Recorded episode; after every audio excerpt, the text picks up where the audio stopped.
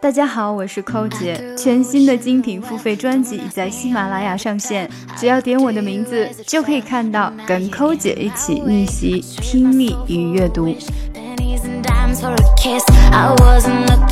If you were wearing a sweatshirt, that might not work so well. But imagine you were wearing an old-time dress shirt, one with stiff, starched white cuffs. Those cuffs were sometimes several inches long. You could write a lot of notes on something that long. If you were wearing a sweatshirt, that might not work so well. But imagine you were wearing a old-time dress shirt, one with stiff, starched white cuffs. Those cuffs were sometimes several inches long. You could write a lot of notes on something that long。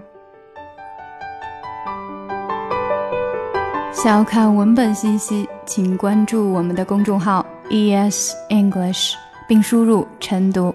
如果你想要进一步的提高英语，可以咨询我们的纠音计划或畅学计划。参加纠音计划的同学可以得到特别版的练习，我也会在群内每天为同学提供帮助。